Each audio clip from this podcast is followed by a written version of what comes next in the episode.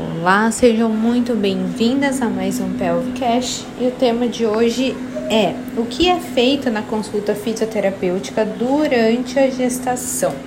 Então vamos lá, gente. Basicamente eu sigo alguns critérios, tá?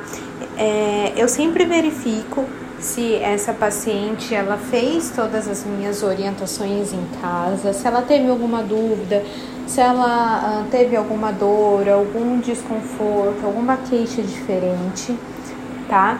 É, se não, se está tudo bem, eu vou para o próximo passo, que o que, que é?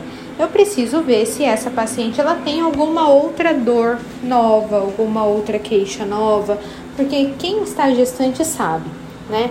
Tem um dia que ela acorda com dor no glúteo, tem dia que ela acorda com dor no braço direito, tem dia que o pescoço dói muito. Então, cada dia é uma nova jornada, tá? Mesmo que essa paciente é, se movimente bastante, essas queixas são bem comuns. Assim como é bem fácil tratar, é bem fácil ter também, tá bom?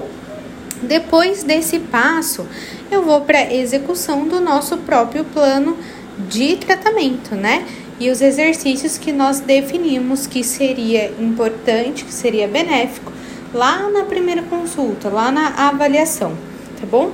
Depois nós partimos pro tratamento mais específico da musculatura do assoalho pélvico mesmo, então a gente vai ver força, coordenação, resistência, essas coisas e a evolução dessa paciente.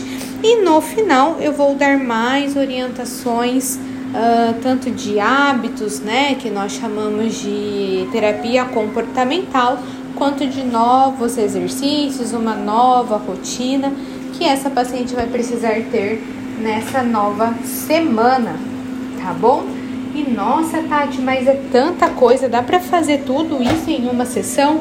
Dá sim, gente. Uma sessão tem a duração aí de mais ou menos uma hora e é bem possível trabalhar tudo isso em uma hora, tá bom?